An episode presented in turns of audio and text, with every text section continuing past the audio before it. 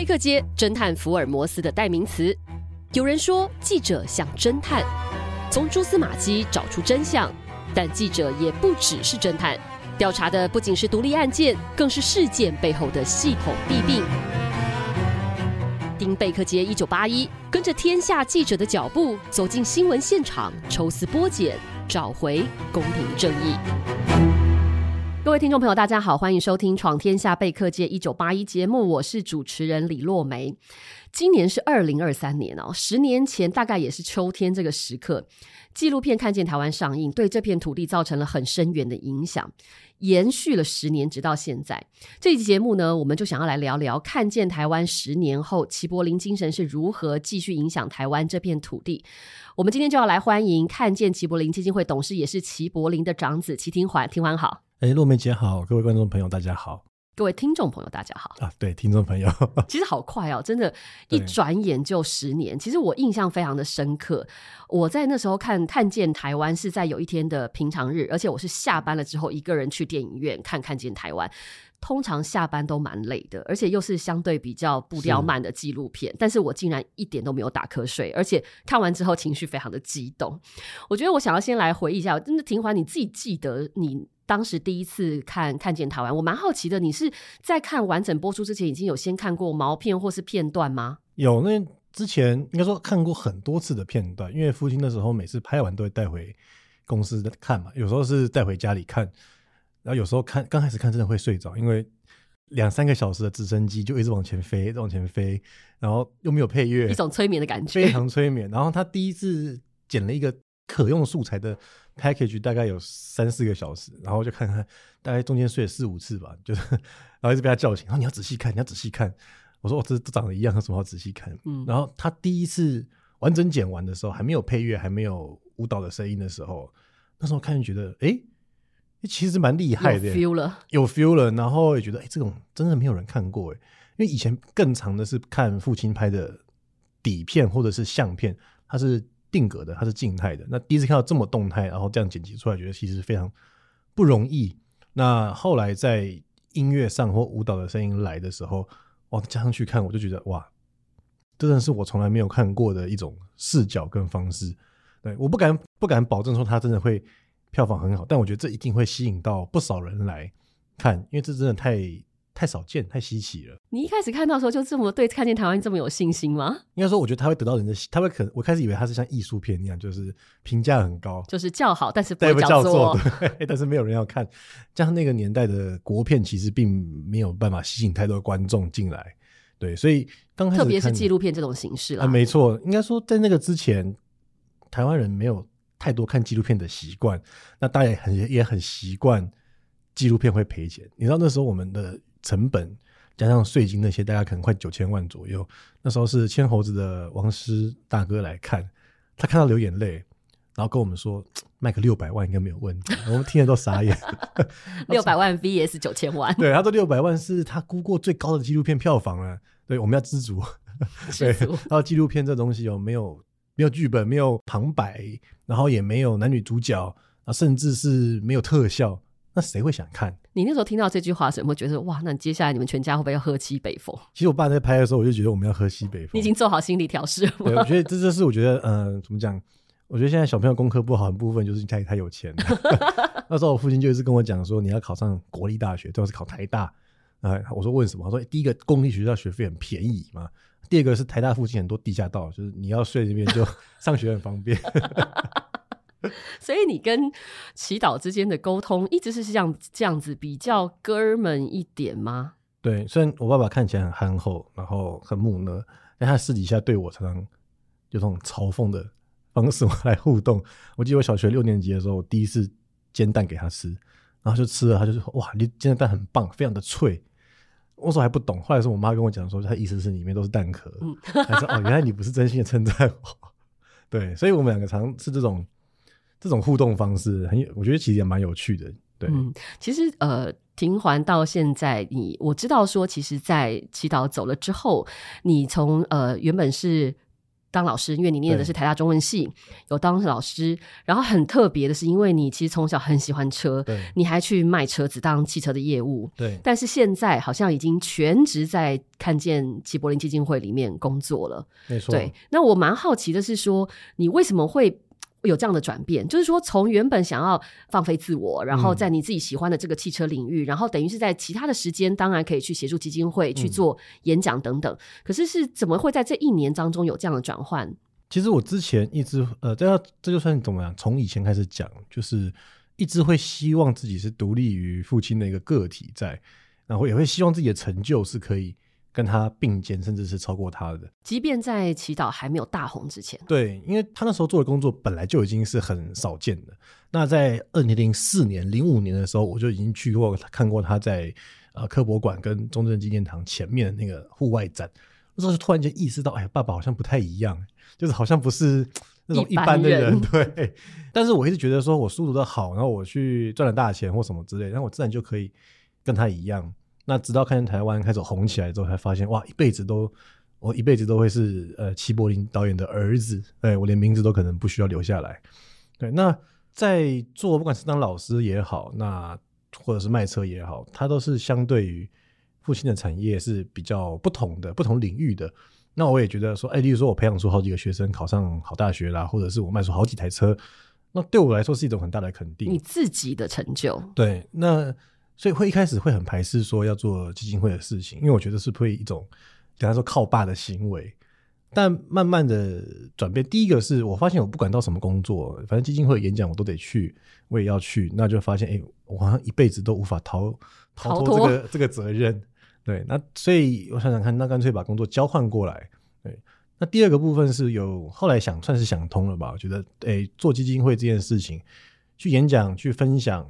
这其实不是在呃依靠父亲，我讲的自大一点，反而是他在依靠我们，依靠我跟基金会的同仁们，我们把他的理念跟他的影像继续宣传出去，而不是让这些照片继续留在比如说云端或是冷冻柜里面，嗯、对，仓库里面，这样束之高阁是很可惜的一件事情。所以就慢慢的会理解说，我在做的事情，我觉得算是一种尽孝的方式，就是对他报答他过去把我抚养长大的这份情感，这份恩情。啊，帮他更多的宣传，更多的人认识他。因为其实读中文系，让我最大的体悟就是，人会离开，但精神会留下来。那精神透过这个人的作品而留下来，就那直到有一天都完全没有人在阅读他的东西，或是在体味他的人生的时候，这个人才真正的从世界上消失。那就对我父亲来说也是一样，他虽然离开了，但只要大家看到他的影片，看到他的照片，可以有一份爱台湾跟关心土地的那种情感在的话。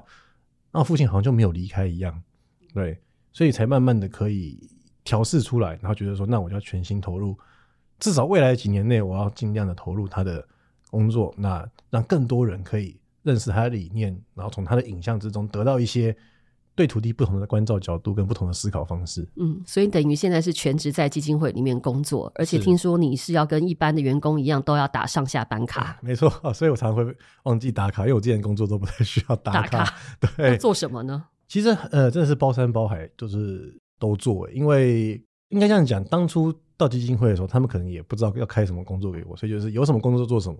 那除了本来就会有的演讲啦、募款活动、出席活动等等，那还有例如说 FB。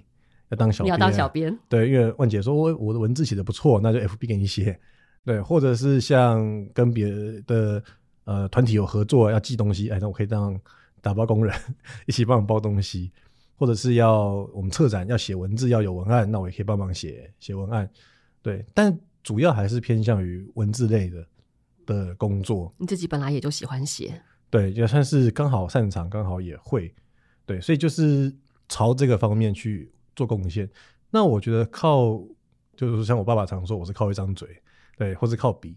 我觉得很重要的原因是因为，呃，一个作品它都要仰赖着后世重新在不同的时代给它不同意义的诠释，它才有办法一直保有那种活活性。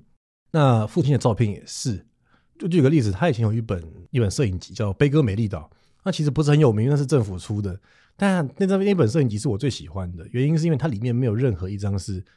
传统定义上漂亮的台湾山河的照片，都是丑陋的，都是被破坏的。但他要把它拍得很美。那让人很惊艳的是，或是又很难过的是，它里面预言的台湾的可能发生的灾祸都发生，都发生了。两千零五年的时候，他就觉得二零零八年的一说小林村的事情，它里面就已经有预言到。所以我觉得这个就很可惜的是，这本书里面的影像，它在那个年代用那个方式去诠释它，它是把它变成了预言的书籍。那未来我们在随着不同的时代的变迁之下，能不能一样一直重复给予它定义它新的意味或是新的定义？那我觉得这就是我认为他照片可以始终保有一个活性的主要原因。那也是为什么我觉得靠我的 一张嘴跟一支笔可以办法继续为父亲的事业做贡献。嗯哼，像今年就是看见台湾十周年了。那我知道基金会其实呃举办了不少的活动，能不能请庭华来跟我们谈一下？就是说有哪些活动？那这些活动的目的，希望能够去唤起台湾人怎么样再去关爱这片土地？呃，首先在稍早的时候，我们有一个论坛的活动，那也是召集社会各各界的人，可以来做一些对于 ESG 跟对环境的贡献做分享。永续，永续的论坛。那在这之后，我们有一个北中南巡回展，现在正在开始中。台北的展在九月十号刚结束，接下来会到高雄啊，接下来是高雄，那九月十六号开始在高雄的博尔特区，那十一月开始会在台中的文资园区，这是我们叫十周年巡回摄影展。那会有这个展的原因是希望说能够让大家看到十年来台湾环境的改变。对，我觉得这也很有趣，就是为什么父亲的电影叫做看见台湾，而不是说台湾悲歌或是台湾的美丽与哀愁之类的。因为他一直是一个很温厚的人，他不喜欢去用一个立场去批判。其实拍伤痕的土地对他来说是很痛苦的一件事情，因为他就很像看到一个自己喜爱的孩子，然后或是妈妈对遭受破坏这样。所以他希望他做的是看见。那我父亲以前讲过一句话，他说他不是很聪明，他也不是很会读书，他唯一能做就是希望扮演大家的眼睛。那我相信，对于这种以这种以环境为主题的大型的展览，这几年应该是比较少见的，甚至是十年来都相对是少见的。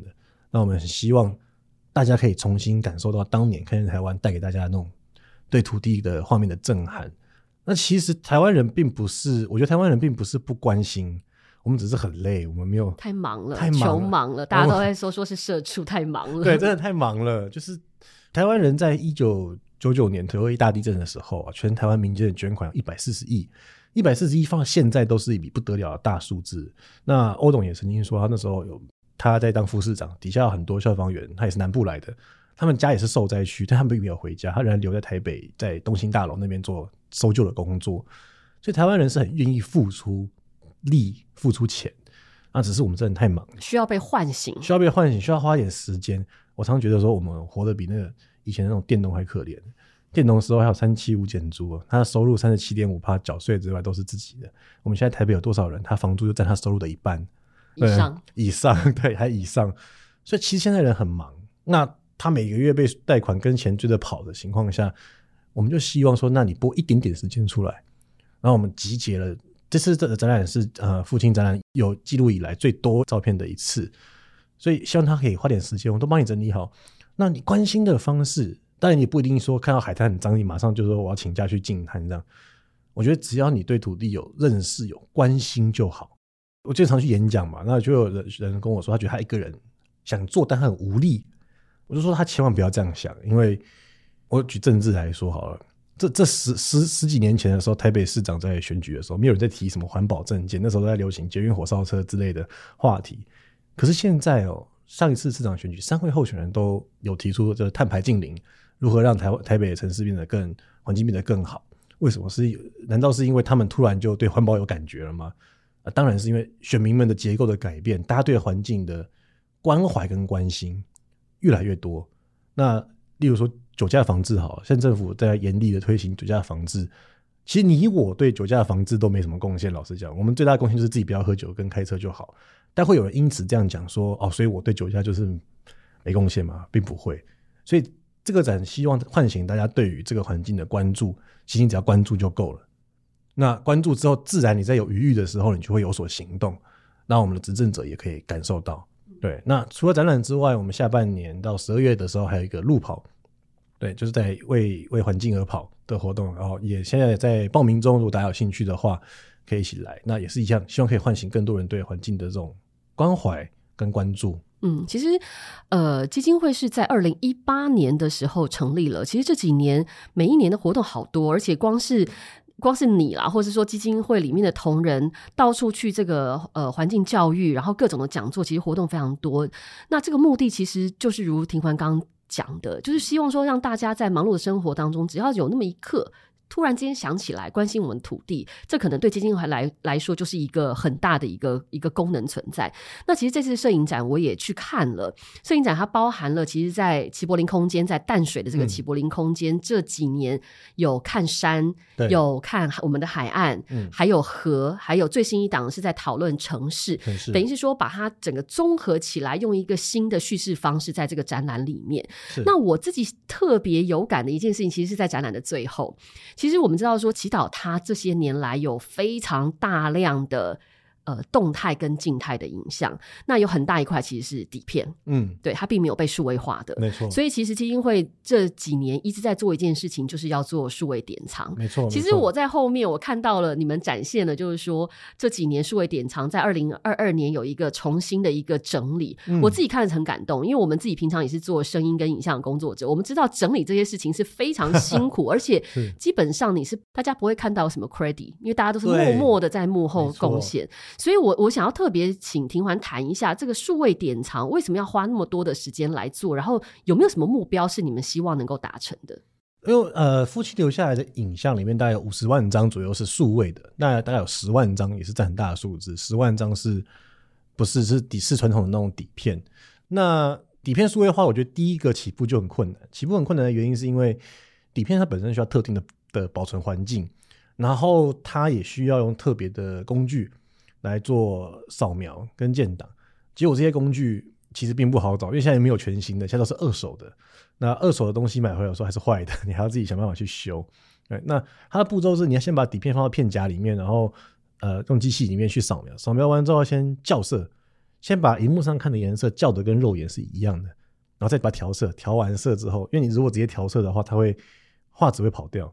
对，所以先校完再调，调完之后才编档。那编档的时候也会有遇到一个困难，因为我们要建立资料库，要属性资料。那有时候飞机乱飞，它飞过去又飞回来，那会导致就是两卷底片里面有有有一个顺序长得一样的拍摄方式，他觉得到底哪个是哪一个？所以而且这件底片是完全没有 GPS，不像现在数位照片都会马上进去就知道说那个地照片是在哪里拍的。没错，所以加上我爸爸他自己又常用日期建档。这是一个坏习惯，就是因为他很厉害，他看就知道是哪里嘛。但是我们不知道，所以还要找出那个地方在哪。所以我们后来，我们同仁跟我们一个志工非常厉害，他们已经厉害到可以看光影来推测时间 的这个实力。所以做到后来，其实我们会没有发现没有办法最快速的时间，根本十万张是来不及。那我们只能先挑不重复的，然后觉得看起来比较重要的先做。那这些都做完之后，我们再剩下的慢慢都。修复在做数位化，因为有时候连底片它本身可能当初保存的并不是很好，所以导致扫描上是相对是很困难的。嗯，这些全部都是工人智慧在做。对，所以甚至之前最早的时候，我们只有一个只有一位正职的同仁是这个专业，他会他会负责扫。对，那现在慢慢扩展到有三四个同仁在做这件事情，然后有一些数位典藏的志工们，这边就要特别感谢这些志工，就是波龙来淡水。对，那他们会帮我们，例如说找属性资料啦，然后上编排，还是帮我们扫扫片子。那这都是一个，应该说从二零一八年到现在，甚至可以说前三年都花很长的时间去建立一个 SOP，如何让扫底片这件事情变得有效率，效率，而且不会出错。对，这就是蛮重要。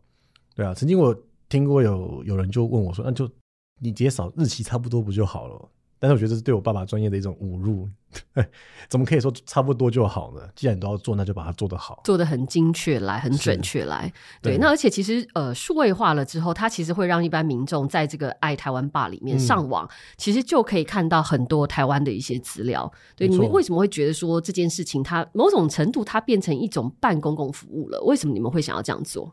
哎、欸，这说来有趣，因为呃，若梅姐那时候是本来父亲要拍二的时候，就找若梅姐当编剧。我不知道他有没有跟若梅若梅姐讲，就是说他想说问我，他问过万姐，问我们执行长说有没有可能第二集让大家免费看，让大家觉得他疯了，怎么可能免费看？哎、欸，可是这次的巡回展，我们真的做到让大家免费来参观，参观免费来参观。那我觉得这是我爸爸一直以来的想法，就他认为说这些影像不是属于他个人的，但是他需要生活，他需要成本，但扣除这些之后，他认为这都是这都是在该该跟台湾人分享的，对，跟台湾人做越多的分享，越多人关心越好。我相信他的初衷其实非常简单，就跟每个人把自己喜欢的东西跟人分享的那种感觉是一样的，对，所以他在我觉得这个东西做的像办公益的状态，可以让更多人有机会接触。绝对是好事，因为即使现在空拍机那么盛行，可是从空中的角度看还是比较少。大部分人还是他，我们都在平面移动，都在地面上移动，很难用这样的视角。而且空拍机还是有它的一个高度限制啦，跟直升机还是差很多。嗯、速度跟角度，还有它搭配的摄影器材，还有这二十五年来的累积的过程。对对，所以呃，也像我觉得像洛梅姐刚刚讲到一个很重要的地方，做这个东西它是没有掌声的。他们只会被认为说啊，理所当然，你们就是要整理照片出来。那我们办活动可能会有人帮你鼓掌，可是它就是一场没有掌声的马拉松。它不断的去做，不断的数位化，还要继续做，还要继续做。对，这是确实很很不容易的一件事情。嗯，没错，就是说，其实这几年在看见台湾之后，看见齐柏林基金会其实做了。呃，真的是很多的工作，最重要是希望齐柏林精神能够延续下来，而这个精神其实是希望让所有在这块土地生长的人对这块土地能够持续的关怀、关心跟关爱。那我们先休息一下，等一下我们想要再请庭华来聊聊，看见台湾上映十周年之后，他自己觉得台湾改变了吗？还有没有什么是需要继续看见或是被看见的？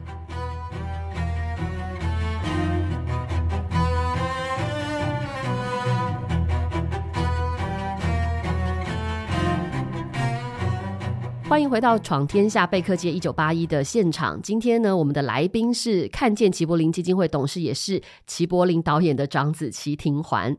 庭环刚刚跟我们聊了很多，就是这几年看见齐柏林基金会做了哪些事情，希望延续祈祷的精神。但我很好奇，是今年就是看见台湾十周年了，是你自己觉得台湾有什么样的改变吗？其实我觉得改变还蛮。明显的，例如说，呃，一个时机来讲，最近矿业法的修正通过嘛，虽然它不是最完美，但至少它是有改变的开始。度。对，那可以各位可以想见，十年前这种法案出来，是绝对不会有人关注，也不会有人去 去通去通过它。所以在这十年来，其实大家会慢慢发现，就是环境的保护的重要性，它其实离我们并不远。所以各位可以看到这几年来，例如说愿意去参加。净滩活动啦，愿意去参加环境教育讲座的人越来越多，多对，变得很多。那甚至像我们基金会跟全家有合作嘛，所以我们每年有九十二场的公益播放的，可以可以提供学校报名，通通常是秒杀，就是第一个月出来之后马上就结束，就爆满了。对，所以更多人愿意关心这个环境，然后也愿意为它做付出。我觉得人的人心的改变是这十年来改变最明显的。然后我们的政府在推动政策也是一样，对于环境保护的力道跟力度也是越来越大。我全相信这就是所有人的改变，进而影响执政者的改变，是一个很好的循环。因为我很喜欢你刚刚提到是说，你觉得最大的一个改变是人心的改变。我相信可能这在你第一线很多在现场，不管是跟大家分享也好，或是演讲也好，可能这是一个最直接在第一线的感受跟 feedback。是，那你在做这样子的活动的时候，有没有哪些事情让你印象特别深刻，让你感受到说，哎，在看见台湾之后，台湾的人心真的不一样了？我觉得最有趣的是在呃，先分应该分两个部分，成人跟小孩的部分了。小朋友的部分很有趣，就是因为之前去演讲或是播放，有时候听到国小，我就觉得他们 他们听得懂吗？他们会看吗？就后来发现真的，他们还听得比大人还认真。然后照片切换的时候，他们觉得很毫无保留，反应很热烈。哇，然后对，这这是哪里或者是什么之类，你可以发现他们的好奇心还还在。然后有趣的是，因为小学五年级有一个课的课文是爸爸的故事，所以他们就说哇。课本里的人，课本里的人，这样很很好玩。那大人的方面也是一样。我去演讲之后，好几好多次都遇到，就是呃说他呃他演讲结束之后过来找我，然后说他一直都没有忘记我爸爸，他也当年也是有去看了那部电影，他觉得很感动，所以他到现在为止都还一直记得祈祷的给他的影响跟故事。那我觉得这些东西让我觉得很感动的原因是，他有在发笑，他不是看完一次就。就忘记，而是在那个人的心里不断的成长跟发酵，到最后成为他的一种反射动作，就很像我，我觉得台北的小朋友就是这样，从小我们从小被教育，垃圾就是要分类。我记得国小的时候，那时候市政府还派人来演一个一个剧，就是你乱丢垃圾，垃圾就会攻击那个地球娃娃之类的，那在小朋友心中是很深的阴影啊。所以我那时候回家之后看到有人乱丢垃圾，我就说你们是地球杀手之类。对，那从那个时候开始，至少跟我觉得跟我同辈的年轻人丢回收这件事情，已经是不需要经过大脑思考，对，它内化成一个部分。那我也很希望说，关心环境的议题，就跟我们关心油价、关心菜价、关心今年谁要出来选举一样，它也可以成为我们一种内心的反射动作、内心的一种反应。对，毕竟持续的看见才会有人在乎，那有人在乎才会发生改变。嗯，没错，其实一个影像纪录片，它真的影响可以有这么的巨大。但是当然，在看见一之后，其实祈祷它就是在看见二。其实我印象也很深刻，因为其实两天前才开了看见二的开拍记者会，嗯、没错，对。但是隔两天之后就意外就发生了。那所以其实。就不会有看见二了，但是接下来却是会有一个看见三，现在正在进行当中。庭华要不要来谈一下整个看见台湾三的拍摄计划？嗯，就是首先没有看见二，是因为呃，我们觉得父亲他都有一个想法了，那我们二就留给他。对，那看见三的部分呢，我们这次会从雪山开始做拍摄，因为雪山它上面有少见的冰河地形，那它留下来的从品田山发源的河川非常的多，例如说淡水河。是整个台北的母亲之河，它的沿途有非常多的故事跟角度可以看。那我们也找来了跟拍摄台湾土地三峦很有名的麦觉明导演跟他合作。那预计是明年年底会有《看见山》的上映。那我自己常常私下这样讲，我说我知道任何电影的续集要比前一集来的卖得更好，或是更多人赞同，压力很大，对，是很难的，甚至是不可能。就连迪士尼，它很多电影。对啊，他第二集拍出来的，要票房都不如第一集。但我们很，我很，我个人很希望不要只有三，你还有四，你还有五，还有六，那可能都是不同的导演来拍，哪怕你没有经，你没有什么经验，很的年轻的导演也没关系，因为我很希望这个东西它可以延续下去。我觉得我父亲的照片除了空拍很稀有、很有价值之外，他有个习惯是长时间会把很多点重复的一次做拍摄。所以从一九九零九三年一直到二零一六一七年，这些地方可能一两年看没有感觉，可是十年、二十年、二十五年下来，你就会发现哇，这个画面不得了。对，这也是我认为它的影像最有价值的地方。以后可能不会有，那在以前更是没有。对，长时间的固定的去做记录，那我们就很希望说，看见台湾是一个可以持续下去的系列。我觉得那时候上的时候，上之前，舞舞蹈就一直安慰我父亲说：“你不要担心，一定会回本。如果没有回本，我会对台湾人很失望，因为代表代表大家对地土地都不关心啊，对，大家只想跑出去啊。那事实证明，舞蹈说的没有错，大家对自己土地是关心的。所以我们希望这种关心的能量跟记录的能量，可以每隔几年就可以有人重新记录这几年。那未来十年、二十年，甚至三十年之后，这个看见台湾系列就会成为。台湾土地最珍贵的一个记录影像，也是我们无时无刻可以去重新重温过去发生的变化。这样长期看起来，才知道说我们到底土地是正向的改变，还是它其实是朝不好的方向去做改变？嗯，看见台湾不能只看见一次，要持续看见。所以其实你们也很希望是说，接下来不是只有三而已，能够持续下去，然后要最重要是要有新的世代能够进来，是，然后持续要记录，就跟之前祈祷一样，他在同一个点，他要持续累积的记录下去，嗯、他才能够在呃帮台湾在影像的资料上面留下很重要的记录，不应该只是。是停留在祈祷而已，他要能够继续的下去。好，那最后我想要其实来跟庭环聊一下说，说我们一直在谈说齐柏林精神的延续哦。嗯、我不知道你有没有曾经担心过说这个社会，台湾社会忘记齐柏林？其实还是会，就是台湾人相对是比较健忘健忘的，这大家都知道。那我会担心说，会不会有朝一日，就是大家对复兴的东西不再有兴趣？那这个东西背后的危机是，大家都已经不关心土地的变化，觉得我不管怎么样的付出也无法改变这个社会，这是我觉得最可怕的一点。那也会担心说，会不会随着大家的，比如说空拍机更普及啊，大家去拍，就不会再有人去欣赏父亲的作品。但事实证明，我好像这不是正在发生的事情。就是父亲的的影像，在这次展览之中，我发现许多人看到之后仍然是很赞叹，这么大张的输出，那个那个效果跟那个震撼力，还是很让很多人可以为他鼓掌，感到惊艳。对，那同时父亲的理念，也是在我各地去演讲的时候才发现，哇，这么多人都当年都有看过这，看过看见台湾，然后这么多人都还记得我父亲为台湾土地所做的事情。对，所以这件事情让我是真的很感动。我也觉得说，他的只要大家还爱这块土地，那我父亲的精神跟理念就会一直被人看见跟记得。嗯，所以就是说，虽然有过担心啦，嗯、但是某种程度上，它也促使你，就是你接下来现在要全职 有个五年计划，要好好的把这样的一个精神，其实就是关爱台湾的精神，要能够传递下去。没错。好，另外，其实最近也有一本书呃出版，嗯、叫做《我所认识的齐柏林》。嗯、那其实这本书是基金会的前营运长李如林他写的。是对。那如林他其实是我们非常资深的新闻的前辈。嗯、是对。然后他过。过去也跟其他歌相识，他花了大概六年的时间。嗯、我觉得很特别的是，他做了非常多的访查跟访问而留下来的文字。那这本书也蛮特别的，虽然叫做我所认识的齐柏林，但是并不是只有作者本人。嗯，他其实是用第二人称来书写，然后透过很多人的一个访谈，说出他们心中认识的齐柏林。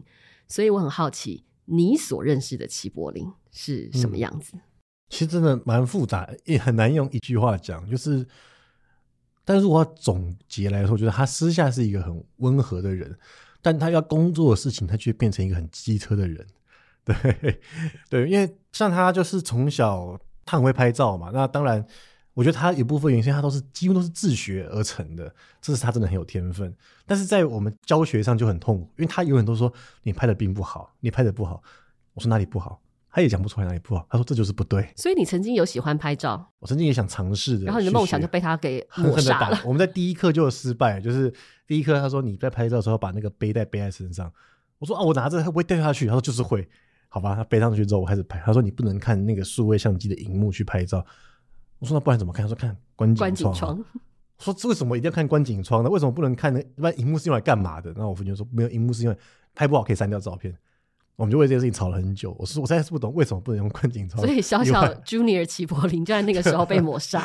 对，没错。那或者是我们小时候只要是，因为说去吃饭，我父亲就会说：“哎，大家拍个合照，然后就可以瞧个五分钟、十分钟，瞧到那个服务生都快崩溃这样，然后再请人家拍。”或者是有几次我受伤，有一次我就是在我们家巷口摔，骑摩托车摔倒，然后就流血，然后血都止不住了。我父亲居然还帮我拍照，我就说第一时间先拿相机记录。对，我说 不是看你受伤如何。对，我说这这怎这想怎样？然后他就说啊，没有，你你救护车来也还要四五分钟，那你又不能去拿，我帮你拍个照不会怎么样，我就帮你救救护车了。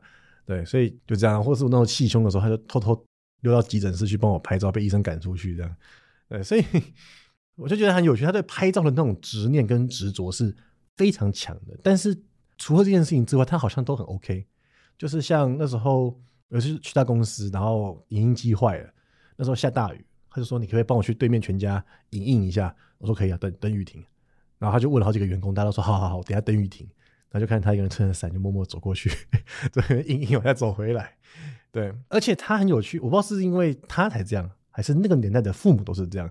他在全台湾就是吃喝这两件事情的地点是了若指掌，所以然后走了之后，有时候会想念他，就是有时候到外县市。我永远都是只是呃，Google，例如说麦当劳、肯德基，对。但是以前不是，以前打给他，我说，哎、我在，例如说我在嘉义太保，哎，哪里有东西可以吃，他就可以，哦，我跟你讲那边什么什么什么鸡肉饭啊，什么东西，你去哪里哪里哪里哪里哎吃就有的吃这样。然后搞不好就说，哎，那边谁谁谁老板我认识，你可以跟他聊聊天这样。就发现哦，他交友广阔，全台湾都有他认识的人，然后都有他知道去哪里去吃 的地方。所以现在每次到外县市哦，每次不知道吃什么的时候都啊。以前都会直觉的密他或打给他，对，那现在就会觉得啊，我要自立自强，就是找间最近麦当劳吃，对，就随便找个麦当劳吃就好了，对，所以我觉得他很有趣，就是他也是一个很矛盾的人，因为他其实是一个，你看他身材就知道，他对减肥这件事情是没有毅力可言。他以前有段时间骑脚踏车，他骑到公园馆去，就会越骑越胖，因为每次骑到公馆就是去去买个爱玉冰吃啊，然后回来经过 seven 就买个冰淇淋、一个啤酒这样。可是呢，他对自己要求却很高。在我曾经在他在拍第一集的时候，大家都知道说他辞去公务员的工作，没拿退休金。他那时候给我理由是他觉得身体会不行。但后来他拍第二集的时候，我就问他说：“那你不是说身体快不行了吗？你还要拍第二集？”他就还说：“啊，其实那时候不拿退休金最大的原因是因为。”他很怕，他拿了退休金之后，他就退休了，他就会丧失斗志，丧失斗志。因为毕竟空拍是一个吃力不讨好的工作，那也没有人知道说拍电影会不会赚钱，所以他就是担心自己拿了三四百万之后他就退休，就是说不工作了。对，我其实当时我很感动哎，因为要是我的话是有机会躺，我就不会坐着。对，那他也是一样，在我认知中他是能够躺就不会坐的人，但是在工作的时候就完全不是这样。没错，就是在工作他是完全是一个非常专业，然后非常。严，甚至到严苛的程度的一个一个人，对，所以他有他的复杂性。那对于这种复杂性，我也觉得很很微妙，但又很欣赏他。对，甚至他为了拍空拍去配了一个，因为他有老花又有近视，他配了一个眼镜，就是一只眼睛看远，一只眼睛看近。然后他说他常常有时候下直升机，说忘记要切换回，对，然后就摔倒，或者是不然就踉跄这样。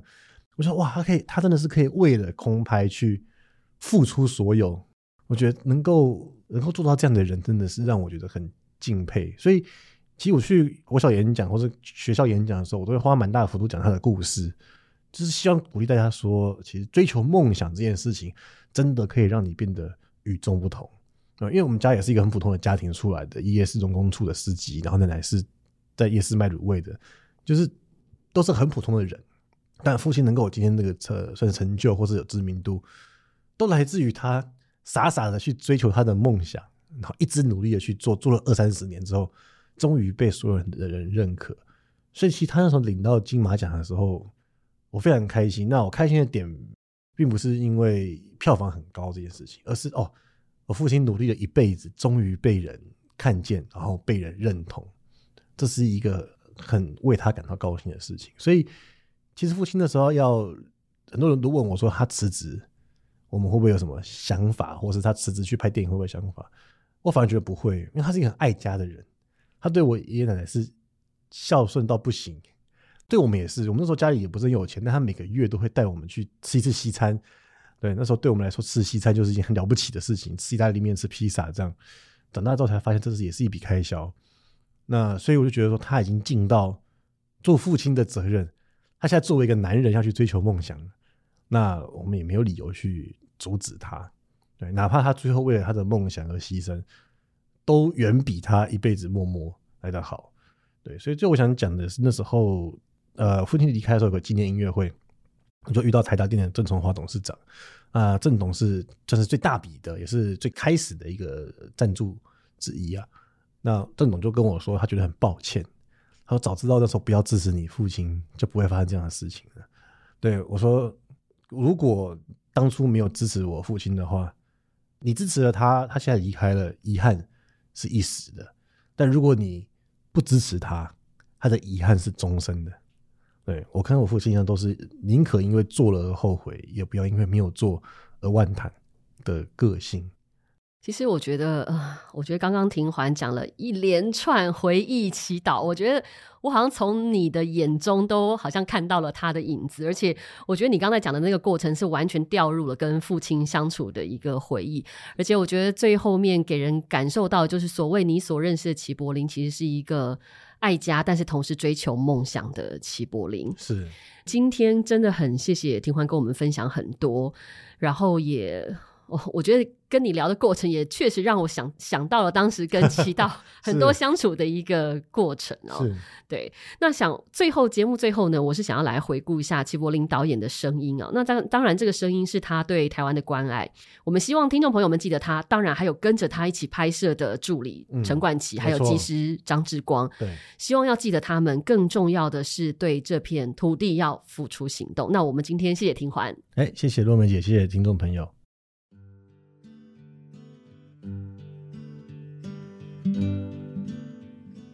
其实多年以来啊，我能够一直这样持续的拍摄，最大的动力来自于我跟土地之间的那种情感。因为实在是飞了这么多的时间，飞了这么多的地方，你热爱台湾的土地，然后也疼惜台湾的土地。这部影片完全是从空中拍摄啊，然后用一个俯视的角度，我们从最高到一万五千英尺，从玉山的高空到啊海平面的珊瑚群礁，巨细靡遗的记录了台湾的啊各式各样的地理、地形、环境、生态等等的样貌。呃，我原本想要分享给大家的故事跟现象是非常非常多的。但是碍于呃篇幅的长度，我们只能在有限的一百分钟以内，然后陈述几个重点。啊、这这些重点，我相信会对呃观看的人会有很大的提醒的作用，因为大家从来没有用这种视角来看过我们的环境。因为飞得高，所以你可以一目了然；因为飞得近，你可以巨细靡遗。我想。呃，透过这样的呈现的方式，可以让更多更多人来共同来关心我们的环境跟我们的土地。